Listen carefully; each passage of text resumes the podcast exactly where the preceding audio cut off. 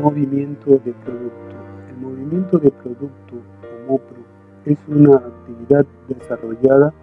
para controlar la cantidad de productos de petróleo crudo y derivados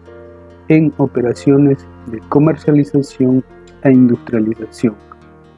El MOPRO está asociado a las características que presentan los líquidos del petróleo crudo y derivado, pues estos líquidos presentan coeficientes de dilatación que son directamente proporcionales a la temperatura, es decir, se refleja en el volumen que presentan diferencias, sean estas ganancias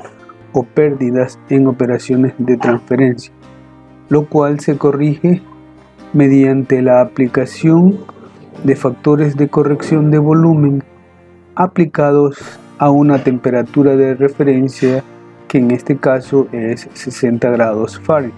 En base a la implementación o corrección de volúmenes se evita que se den diferencias en operaciones de carga y descarga de crudos y derivados, aplicando los respectivos factores de corrección.